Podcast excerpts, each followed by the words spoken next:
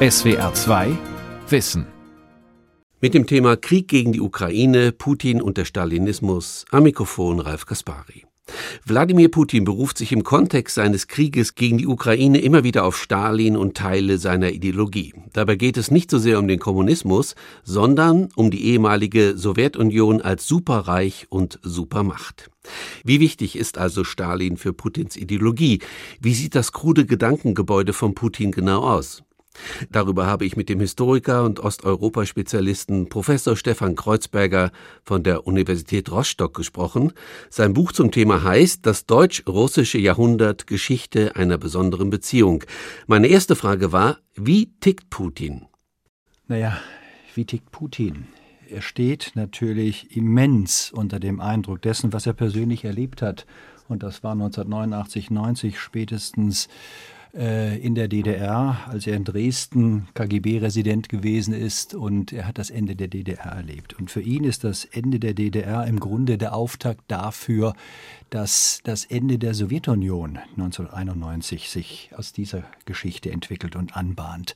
Und äh, das ist im Grunde eine fast traumatische, um nicht zu sagen eine traumatische Erfahrung, die er hier persönlich gemacht hat das sowjetische Imperium, die sowjetische Supermachtposition, die seit 1945 spätestens also auch unter Stalin erworben worden war, ist jetzt aus seiner Sicht äh, aufgegeben worden. Und in der Tat, äh, spätestens am 25. Dezember 1991 ist es Michael Gorbatschow, der gezwungenermaßen aufgrund der innenpolitischen Situation innerhalb der noch existierenden Sowjetunion konfrontiert wird, nämlich dass der russländische Präsident äh, Boris Jelzin, der ukrainische Präsident Kravtschuk und Weißrussland, das heutige Belarus, im Grunde nicht mehr bereit sind, die Union tragen zu wollen. Und damit zerbricht die Sowjetunion Sowjetunion. Das erlebt er und äh, was Putin, ähnlich wie im Übrigen auch andere Vertreter seiner Profession, also die dem KGB entsprungen sind, aber auch hochrangige Militärs, orthodoxe äh, Kommunisten bis zum heutigen Tage, die Michael Gorbatschow zum Vorwurf gemacht haben, er mit seiner Politik der Perestroika, mit der Glasnost, mit äh, seiner Politik äh, bereit zu sein, den Deutschen das Selbstbestimmungsrecht zu gewähren und die Kriegstrophäe DDR letztlich äh, äh, preiszugeben, die sinnbildlich steht für 27 Millionen tote Rotarmistinnen, Rotarmisten und Zivilbevölkerung sowjetische. Das ist natürlich etwas Traumatisches und unter dem Eindruck steht er und das ist sicher auch das, was sein Verhältnis zur Ukraine heutzutage bringt. Was Sie angesprochen haben, finde ich nochmal sehr interessant. Da sollten wir ganz kurz bleiben, dass auch viele Menschen, vielleicht auch aus seiner Generation in Russland, ähnlich denken wie ja. er. Die sehnen sich nach diesem Sowjetreich zurück. Das ist richtig. Das ist vor allen Dingen die Generation, die ganz maßgeblich natürlich äh, unter sowjetischen Zeiten der sowjetischen Diktatur geprägt gewesen sind. Aber die Diktatur war das das eine, aber wie gesagt, die Erfahrung, eine Großmacht, eine Welt- und Supermacht gewesen zu sein, selbstbewusst auch auftreten zu können in dieser Bipolarität äh, des Kalten Krieges, das internationale Geschehen mit den USA maßgeblich mitbestimmen zu können. Das ist etwas, was auch aus der Sicht derjenigen, die in diesem Sinne sowjetisch sozialisiert waren, verloren gegangen ist. Und das erklärt mitunter auch, weshalb jetzt in der aktuellen Kriegssituation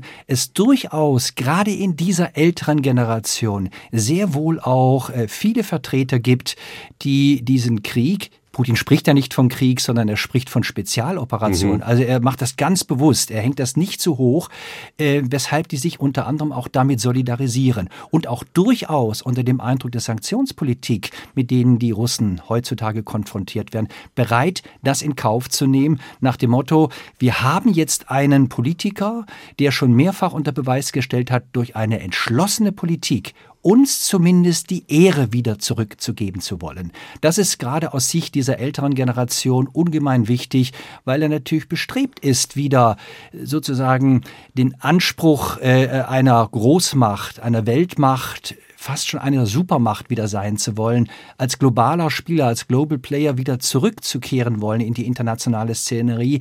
Das ist das, äh, was sie ihm auch hoch anrechnen und dafür auch durchaus bereit sind, Nachteile in Kauf zu nehmen. Ist es denn richtig, wenn ich sage, Putin denkt in erster Linie Imperialistisch? Naja, wie denkt Putin? Er denkt, er ist ein KGB-Schick. Er ist ein KGB-Mitarbeiter, der, wie ich schon sagte, auch unter dem Eindruck leidet, dass das Imperium verspielt worden sei. Das ist seine Interpretation der Dinge und was er, mich, was er Michael Gorbatschow letztlich also auch immer wieder äh, zum Vorwurf macht. Er denkt imperial, er will sehr wohl auch wieder sozusagen ein Sammeln der sowjetischen Erde einleiten äh, und nicht zuletzt das Aufgreifen auf die Ukraine ist durchaus in diesem Kontext zu sehen, weil er durchaus in der Ukraine nicht ohne weiteres in dieser Logik und auch mit der Geschichtsklitterung, mit der er versucht, das Ganze zu legitimieren, ein Ausland sehen mag. Das sind allenfalls slawische, ostslawische Brüder, das sind die Kleinrussen. Äh, er ist aber auch gleichzeitig jemand, der mit Nachdruck liberale Demokratien und Rechtsstaatlichkeit verachtet. Er sieht sie als führungsschwach, als entscheidungsschwach an und das führt er uns ja auch gegenüber dem Westen immer wieder tagtäglich also auch vor. Er ist, und das muss man mit allem Nachdruck sagen, er ist mit Sicherheit kein Kommunist. Mhm. Auch wenn er im Geiste des sowjetischen Imperiums äh, sozialisiert ist, aber er ist nicht jemand, der den Kommunismus oder Sozialismus wieder reaktivieren möchte, äh, auch wenn es sicher noch äh, durchaus in der Duma äh, äh, äh, Vertreter der alten kommunistischen Partei also auch gibt. Aber er identifiziert sich nicht mit diesen Kräften. Das ist ganz entscheidend. Und wenn er in den Kategorien des Imperiums Imperiums, des Kontinentalimperiums denkt, dann denkt er auch in diesen Traditionen, Welt- und Supermacht sein zu wollen. Er denkt in die Kategorien Einflusszonen zu haben, aber auch sozusagen durchaus mit Mitteln militärischer Gewalt oder mit Gewalt grundsätzlich, also auch hier vorgehen zu können. Und da steht er durchaus auch in einer sowjetischen Tradition, wenn man sich vergegenwärtigt. Am 17. Juni 1953 haben wir einen Volksaufstand in der DDR gehabt, der äh, durch sowjetische Panzer niederkartätscht worden war. Wir haben 56 im Zuge der Entstalinisierung freiheitliches Aufbegehren in Ungarn, aber auch in Polen, was ebenfalls wieder mit militärischer Gewalt äh, niederkartätscht wird. Nicht zu vergessen 1968 Prag, der Versuch, einen Sozialismus mit menschlichem Antlitz etablieren zu wollen, was mit der sogenannten Brezhnev-Doktrin beantwortet wird. Und es marschieren abermals Vertreter des Warschauer Paktes und auch der Sowjetunion ein und kartätschen und äh, äh, Rollen mit Panzern im Grunde diese, diese Veränderung, die nicht den Kommunismus aufgeben wollte, entsprechend nieder. Und das nimmt er sehr wohl auch für sich in Anspruch. In dieser Tradition steht er, wenn man immer fragt, auch, na ja, hat er denn nicht auch durchaus demokratische äh, äh, Aspirationen gehabt? Nein, er praktiziert schon sehr, sehr früh im Grunde auch äh, die Methode der Gewalt. Ich erinnere etwa an den zweiten Tschetschenienkrieg 1999, als er Ministerpräsident war, äh, der fast zehn Jahre andauerte Monate auf eine ausgesprochen brutale Art und Weise also auch geführt worden ist. Grozny, die Hauptstadt äh, Tschetscheniens, ist systematisch zerstört worden, mit, mit immensen Menschenverlusten in Verbindung zu bringen. Es ist sein Verhalten gegenüber Georgien im Jahr 2008, äh, Südossetien, dieser kurze Krieg von einer knappen Woche, der hier geführt wird, mit Mitteln der militärischen Gewalt. Es ist die völkerrechtswidrige Krim-Annexion äh, 2014, die in mancherlei Hinsicht die Ouvertüre Ouvertüre zu dem war, was wir seit dem 24. Februar 2022 erleben. Aber nicht zu erinnern, auch jetzt außerhalb Russlands, außerhalb sozusagen seines unmittelbaren Einflussbereichs in Europa, sei erinnert an Syrien. Syrien mhm, 2015, yeah. nach meinem Dafürhalten geradewegs äh, der Auftakt, äh, das Präludium dafür, die Ouvertüre, die Generalprobe für das, was wir jetzt auch seit Februar, Ende Februar 2022 äh, in der Ukraine erleben. Herr Kreuzberger, ich frage Sie jetzt wirklich dezidiert nochmal als Historiker, der die ganze Region kennt. Haben Sie sowas voraussehen können?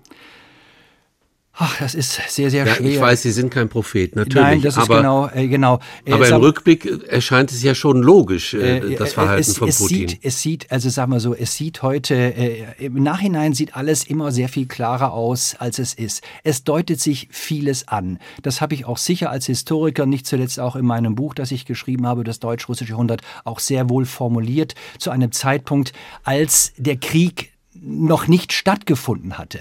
Aber ich muss wirklich sagen, auch ich war überrascht, äh, als am 24. Februar russische Truppen in die Ost- und Südostukraine eingefallen waren. Ich ging davon aus, dass die Situation, so wie sie damals war, ausgesprochen komfortabel für Putin und für sein Regime gewesen ist, weil er im Grunde sehr leicht eine Politik der Nadelstiche einerseits gegenüber der Ukraine praktizieren konnte, aber auch im Sinne von Polarisierung, im Sinne von Destabilisierung eine Politik der Nadelstiche gegenüber den Westeuropäern, nicht zuletzt auch gegenüber Deutschland. Er versuchte es zum damaligen Zeitpunkt. Jetzt hat er sich mit diesem Angriffskrieg in eine Situation gebracht, aus der er im Grunde, nicht nur im Grunde, indem er gesichtswahrend überhaupt nicht mehr rauskommt. Und er hat sein Land hoffnungslos isoliert und er hat sich und sein Land auch in die Juniorpartnerschaft zu China begeben. Etwas, was aus der Sicht der Putins, Putins sicher so nicht erwünscht war. Und mit Sicherheit hat er auch nicht gerechnet, dass die äh, Europäische Union, dass im Grunde die NATO so schnell, so entschlossen mit harten Sanktionen reagieren würde. Man kann ja fast sagen, es ist eine Form von Wirtschaftskrieg, die hier stattfindet, die er natürlich entsprechend auch jetzt natürlich beantwortet. Nicht zuletzt natürlich auch mit der Rohstoff- und nicht zuletzt auch der Gaspolitik, ja, die er hier betreibt. Er hat sich in vielen Dingen verkalkuliert, das wird immer deutlicher. Eine ganz kleine Zäsur, Herr Kreuzberger. Putin wird in letzter Zeit oftmals verglichen mit Hitler und auch mit Stalin. Was halten Sie als Historiker von solchen Vergleichen? Bringen die irgendwas? Also ich bin immer sehr vorsichtig äh, mit solchen Vergleichen. Allerdings als Historiker plädiere ich immer nachhaltig für Vergleiche. Der Vergleich ist sozusagen Teil unseres Instrumentariums, mit dem wir arbeiten. Ohne Vergleiche können wir ja gar nicht feststellen, was ist ähnlich, was ist kategorisch unterschiedlich. Also der Vergleich ist wichtig. Man muss ihn nur sauber durchführen und äh, sehr deutlich machen, ähm, Vergleich heißt nicht unbedingt gleichsetzen. Vergleich heißt auch nicht immer billigen, auch im Sinne von verstehen. Aber er ist erforderlich. Und wenn man sozusagen Putin mit Hitler oder gar mit Stalin vergleichen möchte, dann muss man zunächst mal sagen, es gibt ganz ex kategorische Unterschiede, dass man sagt, das geht vollkommen auseinander. Also ein hitlerschen äh, äh, äh, rassenideologischen Vernichtungskrieg, äh, wenn man das jetzt versucht, auf die Situation der Ukraine übertragen zu wollen, findet so nicht statt. Natürlich gibt es, wie in vielen Kriegen, Menschenrechtsverletzungen dergleichen, aber eine solche mit Blick auf NS rassenideologische Vernichtungspolitik, sowas gibt es für die Person Putins nicht. Man muss auch, sage ich immer wieder, Diktatoren historische Gerechtigkeit widerfahren lassen. Und Putin ist ein Diktator. Das steht für mich insofern fest. Ähm, aber äh, mit Blick auf die Person Hitlers gilt es so nicht. Man kann natürlich, wenn man die frühe nationalsozialistische Außenpolitik, die Revisionspolitik, die Form der deutschen Argumentation, Revision betreiben zu wollen, die Geschichtsklitterung, die im Zuge dieser Politik also auch betrieben worden ist, um hitlersche Außenpolitik rechtfertigen zu können, da kann man durchaus bestimmte Mechanismen erkennen, auch in der putinischen Politik, aber die können Sie genauso gut bei anderen Diktatoren erkennen, die eine solche Form von Außen- und Revisionspolitik machen wollen. Der Vergleich mit Stalin, auch hier muss man deutlich sagen, diesen Massenterror, auch wenn Russland heutzutage eine Diktatur ist, aber diesen Massenterror, diese Millionen von Toten, die infolge stalinistischen Terrors also auch äh, auf dieser, dieser Diktator Josef Stalin zu verantworten hat, auch so etwas gibt es in der heutigen, heutigen Diktatur in Russland nicht. Also das ist etwas, was ich über den Vergleich sehr wohl feststellen kann. Gleichwohl, ähm, Putin ist jemand, der mit einer gewissen Bewunderung auf die Person Josef Stalins blickt. Und da ist er in guter Gesellschaft. Putin, äh, Stalin erlebt im Augenblick in Russland eine gewisse Renaissance. Vor allen Dingen aus der Sicht Putins, wenn es darum geht, in der Außenpolitik Russland wieder groß machen zu wollen. Der Beginn, der Anfang sozusagen, dass die Regionalmacht Sowjetunion zur Welt- und Supermacht aufstieg, ist mit der Person Josef Stalins zu verbinden, ist das Jahr 1939 des Hitler-Stalin-Paktes und des geheimen Zusatzprotokolls und die Sowjetunion geht aus dem Zweiten Weltkrieg. Dann als Welt- und Supermacht hervor, die auf der Augenhöhe mit den USA letztlich in dieser bipolaren Welt des Kalten Krieges das internationale Geschehen bestimmt. Und insofern ist Stalin sicher äh, für ihn ein leuchtendes Vorbild, die Sowjetunion groß gemacht zu haben. Und das ist das, was er sozusagen auch heutzutage wieder erreichen möchte. Es ist allerdings nicht nur die Großmachtpolitik, die er betreibt, mit Blick auf internationale Beziehungen und Expansionspolitik, sondern es ist auch die Tatsache, dass so sehr Wladimir Putin die, Dikt die Demokratie verachtet als führungsschwach, als entscheidungsschwach, so sehr fürchtet er sie aber auch. Umso mehr als das, was wir heutzutage und in den letzten Jahren in der Ukraine erlebt haben, der Gedanke der liberalen Demokratie und die Bemühungen um Rechtsstaatlichkeit natürlich Einzug äh, erlebt haben in dieser Ukraine. Ich sage immer wieder auch, wenn Wahlen in der Ukraine stattfanden in den letzten Jahren, dann sind Präsidenten, dann sind Parlamente und Regierungen abgelöst worden. Das ist etwas, was wir in der Russland, in der russländischen Föderation unter Wladimir Putin schon lange nicht mehr erlebt haben. Und der Gedanke jetzt nicht zuletzt auch vor dem Hintergrund, dass die Ukrainer Richtung Westeuropa blicken, äh, westlich orientiert sind und auch gerade in der jüngeren Generation die Sehnsucht sehr ausgeprägt ist, auch eine liberale Demokratie letztlich zu bekommen, das ist natürlich etwas, was das Regime Putin, wie im Übrigen auch sozusagen dieser Traben in Weißrussland, sein Verbündeter oder man kann ja fast von Weißrussland man sagen, es ist zwar formal ein Staat, ein unabhängiger, im Grunde ist es allerdings doch mehr oder weniger eine Provinz Putins. Äh, das ist das, was diese beiden Diktatoren immens natürlich auch für ihr eigenes Land mhm. fürchten. Ich fand das jetzt bemerkenswert, aber das können Sie noch mal einordnen, dass Sie jetzt dezidiert sagten, Putin ist ein Diktator. Ähm, ich glaube, so auf politischer, europäischer Ebene hat man so ein bisschen Scheu davor, das so klar zu sagen, oder? Das mag durchaus sein, äh, aber wenn ich einfach mal angucke unter den Gesichtspunkten, äh, äh, was äh, das politische System in Russland ausmacht, äh, man hat zwar formal noch eine Duma, äh, gleichwohl das entscheidende Sagen hat Putin und im Grunde die Geheimdienste, auf die er sich stützt, dann vielleicht noch Vertreter der Oligarchen, wobei die schon eine nachgeordnete Funktion haben, zum Teil auch die Militärs, die im Augenblick natürlich gerade auch während dieser dieser Kriegsführung jetzt auch ungemein wichtig sind.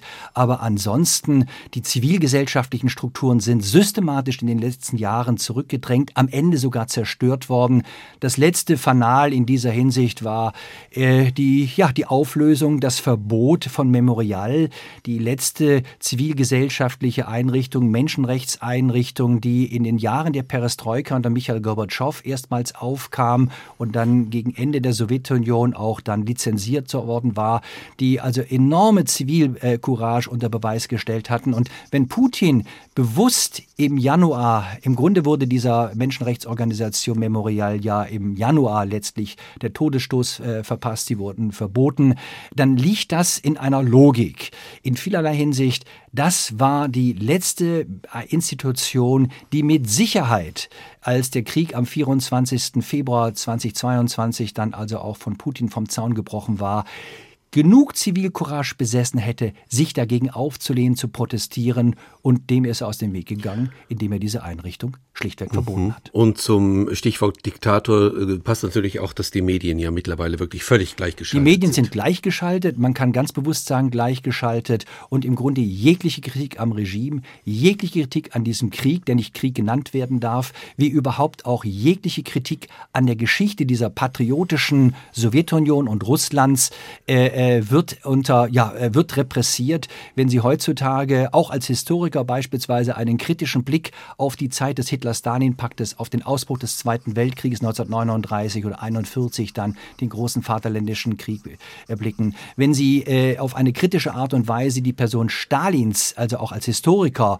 oder gar als Lehrer an der Schule oder Professor an der Universität, also auch letztlich lehren und reflektieren, laufen sie Gefahr, verhaftet zu werden. Sie können zum Teil bis zu 15 Jahre Jahren dafür sogar ins Gefängnis kommen. Gut, dann kommen wir nochmal dezidiert zum Verhältnis Ukraine-Russland. Also er spricht der Ukraine ja jegliche staatliche Souveränität, Eigenständigkeit ab. Also er diffamiert auch die Führung äh, als kokainsüchtige Freaks, als Verrückte, die man nicht ernst nehmen kann. Mit welcher Begründung macht er das? Naja, er spricht, äh, äh, er spricht auch von Nazis. Äh, und genau, er spricht Nazis, von Entnazifizierung, richtig. er spricht von Völkermord, von Genozid explizit. Äh, das tut er natürlich ganz äh, äh bewusst, um hier nach innen in die russländische Föderation äh, hier äh, äh hineinwirken zu können und auch im Grunde äh, die Solidarisierung mit seiner sogenannten Militäroperation, die ein Angriffskrieg ist, äh, was man, wie gesagt, so nicht benennen Ja, er schürt doch, wenn ich Sie kurz unterbrechen darf, sozusagen die Angst vor den, vor den Nazis, die Absolut. alte Angst der, der, der Russen. Ne? Und da lebt genau, da lebt genau diese historische Grunderfahrung, das ist dieses Kalkül, was hier also auch mit hineinwirkt, da lebt bei vielen Russen die Grunderfahrung des Zweiten Weltkrieges also auch auf, der nationalsozialistische Vernichtungskrieg, 27 Millionen Tote Russinnen und Russen oder Sowjetbürger, es waren ja nicht nur Russen und Russinnen, bemerkenswerterweise hat ja die NS-Vernichtungspolitik zu zum größten Teil auf dem Territorium der Ukraine und Weißrussland, noch nicht mal auf der Russland, im Territorium der russländischen Föderation stattgefunden. Aber genau mit solchen, mit solchen, äh, in solchen Kategorien, mit solchen historischen Bildern arbeitet er, weil der Zweite Weltkrieg, der Vernichtungskrieg der Nationalsozialisten, der rassenideologische, ist nach wie vor präsent. Es gibt keine Familie, die nicht in irgendeiner Form äh, durch diesen Krieg äh, betroffen gewesen wäre in der russländischen Föderation heute, im Übrigen aber auch in der heutigen Ukraine und in Weißrussland. Und das sind diese Dinge, äh, äh, und er spricht im Grunde auch äh, der Ukraine jegliche Staatlichkeit ab. Ähm, er argumentiert historisch, wobei er betreibt ja eine immense Geschichtsklitterung. Ähm, er sieht äh, die Ukraine im Grunde immer als Teil Russlands, des russischen Imperiums, er versucht in historischen Kategorien zu argumentieren, leitet es zum Teil aus dem Mittelalter, spätestens aber aus dem 18. und 19. Jahrhundert des zarischen Imperiums ab und er argumentiert zum Teil mit Lenin und macht selbst diesem Lenin den Vorwurf, dass er wohl äh, äh fälschlicherweise im Jahr 1919 äh, in den Wirren des Bürgerkrieges, äh, als dann also auch die Ukraine zeitweilig eine unabhängige Volksrepublik gewesen ist, aber 1919 dann Teile dieser Ukraine eine Sowjetrepublik geworden ist, das macht er Lenin zum Vorwurf, weil das Ansätze von Staatlichkeit gewesen seien, was falsch war, äh, weil aus seiner Sicht die Ukraine eigentlich nie ein eigener Staat gewesen ist. Aber das trifft so nicht zu. Mhm. Ähm, okay, Sie haben gesagt, die Ukraine war Teil des Imperiums. Das ist sozusagen das Narrativ von Putin. Ja. Und äh, dieses Narrativ stimmt nicht. Es gab wahrscheinlich eine große Veränderung in, in der, der Geschichte. Es gab Veränderungen, es gab verschiedene Phasen, es gab aber auch äh, in der russischen Geschichte, ich rede jetzt von der russischen Geschichte des russischen Imperiums, durchaus auch Zeiten, in denen die Ukrainer bemüht waren äh, um Staatlichkeit, um Unabhängigkeit. Und da sind wir wirklich im 18. und 19. Jahrhundert. Äh, da, es fängt schon weitaus früher an, aber sagen wir, große Entwicklungen sind im 18. und 19. Jahrhundert auszumachen. Äh, vor allen Dingen die, die Territorien betreffen, die Putin heutzutage mit Blick auf die Krim, mit Blick auf die Südostukraine oder gar die Ostukraine, da argumentiert er ja, da sind unwahrscheinlich viel Russen vorhanden, die sehen sich in dieser Ukraine heutzutage nicht mehr repräsentiert und äh, deshalb legitimiert er ja auch oder meint legitimieren zu können, seine Politik und seinen Krieg. Ähm, die Tragik der Ukrainer, wie auch vieler äh, Völkerschaften in dieser Region Osteuropa, Südosteuropa bestand darin, dass sie im 18. und 19. Jahrhundert natürlich nicht als eigene Staaten existierten. Sie waren Teil von multiethnischen Imperien. Das ist auf der einen Seite das zarische Imperium gewesen, aber wenn Sie sich gerade die Ukraine anschauen, die Ukraine war teilweise, gehörte sie äh, auch, oder die Westukraine zumindest, wenn man das vom 19. Jahrhundert her auch sieht, äh, gehörte im Raum Lemberg oder das, was wir Galizien bezeichnen, im westukrainischen Bereich, das war Teil des multiethnischen Habsburger Imperiums gewesen. Und das ist letztlich die Tragik, dass hier zum Teil äh, sehr unterschiedliche Entwicklungen unter den jeweiligen Großimperien also auch durchgemacht worden sind. Und wir erleben aber auch in diesen unterschiedlichen Regionen der Ukraine, in der Westukraine, aber auch im östlichen Teil, der unter zarischer Vorherrschaft gewesen ist im 18., vor allem im 19. Jahrhundert, Ende des 18. und dann durchgängig durch das 19. Jahrhundert, das, was charakteristisch charakteristisch gewesen ist äh, für das 19. Jahrhundert insgesamt. Ein Völkerfrühling. Das 19. Jahrhundert zeichnet sich aus durch ein, als Zeitalter äh, der Nationalstaatlichkeit auch, äh, dass im Grunde äh, verschiedene Völkerschaften im Grunde sich ihre Wurzeln, ihrer Kultur, ihrer Sprache, ihrer Geschichte besinnen und daraus natürlich auch ableiten, Eigenständigkeit erwerben zu wollen. Das lässt das 19. Jahrhundert äh, und auch das 18. so nicht zu, äh, weil wir, wie gesagt, äh, äh, Regionen haben, die durch Imperien geprägt, multiethnische Imperien geprägt gewesen sind. Wir haben solche Entwicklung, äh, äh, also eine politische Kultur mit Blick auf nationales Bewusstsein ist weitaus stärker in der Westukraine, im Raum Lemberg, in Galizien ausgeprägt, weil Österreich-Ungarn eine ausgesprochen liberale Nationalitätenpolitik durchgeführt hat. Anders das zarische Imperium. Also spätestens unter Alexander III. und Nikolaus II., den beiden letzten Zaren vor der Revolution im Jahre 1917 im Februar, das waren Politiker und waren im Grunde äh, Herrscher, die sehr stark auf Russifizierungspolitik ausgewiesen sind und die im Grunde äh, äh den ukrainischen Bestrebungen um ja noch nicht mal unbedingt gleich Eigenstaatlichkeit, aber um Autonomie, um das Recht sozusagen Sprache, Kultur äh, ähm, äh, auch ausleben zu können und dem also auch entsprechend Geltung verschaffen zu können innerhalb des Imperiums, wurde systematisch abgesprochen und auch unterdrückt. Und ähm, das ändert sich spätestens in dem Moment, als wir dann die Oktoberrevolution, äh, die, die Februarrevolution haben und dann die Oktoberrevolution. Das heißt also im Grunde, das zarische Imperium sich endgültig auflöst und die Bolschewiki zum Teil auch durchaus in ihrer Nationalitätenpolitik die ein oder anderen Völkerschaften haben ziehen lassen. Das gewähren sie den Finnen, das gewähren sie auch den Polen, die dann erstmals auch wieder eigenständig auch werden. Ähm, das wollen sie nicht unbedingt den Ukrainern gewähren. Und die Ukrainer sind anfänglich zumindest im Jahre 1917 durchaus auch bereit, sich mit einem Autonomiestatus abfinden zu wollen. Aber da die Politik der Bolschewiki das auch in dieser Form nicht so ohne weiteres zuließ, entfernen sie sich davon und nutzen die Gunst der Stunde der Revolution und des Bürgerkrieges, der Einzug hält äh, nach Russland. Also entsprechende Wirren und Interventionen durch, äh, durch die Westmächte, zum Teil durch die Deutschen, aber auch durch die äh, äh, Mächte der Alliierten, die die Russen gerne wieder im Krieg gehabt hätten gegen die Deutschen im Jahre 1917. So wird diese Region Ukraine natürlich überzogen von Terror und Gewalt und in dieser Phase des, Terror, des Terrors und der Gewalt konstituiert sich für eine kurze Zeit ein eine unabhängige Volksrepublik Ukraine heraus. Allein die Rahmenbedingungen haben es nicht zugelassen, äh, dass sie sich auf Dauer behaupten konnten. Wie gesagt, weil sie von außen, von den Bolschewiki, von den Polen, zum Teil auch von den Deutschen, von der weißen Opposition im Bürgerkrieg bedrängt gewesen sind. Was hinzukommt, ist natürlich das Ausmaß an Bewusstsein, eigenständig sein zu wollen, war aufgrund der zarischen Politik im 19. Jahrhundert in diesen Regionen schlichtweg noch nicht ausgeprägt genug, dass, das, dass der Versuch, eine unabhängige Volksrepublik Ukraine auf, fest, auf eine feste Basis stellen zu können, sich am Ende behaupten konnte. Also das, das ist die Tragik letztlich dessen. Äh, man muss auch immer wieder feststellen, dass die ukrainische Bevölkerung in dieser Region sehr stark bäuerlich geprägt gewesen ist. Äh, natürlich gab es eine kleine intellektuelle Schicht, aber die, die urbane Gesellschaft, die städtische Gesellschaft war sehr stark russisch geprägt.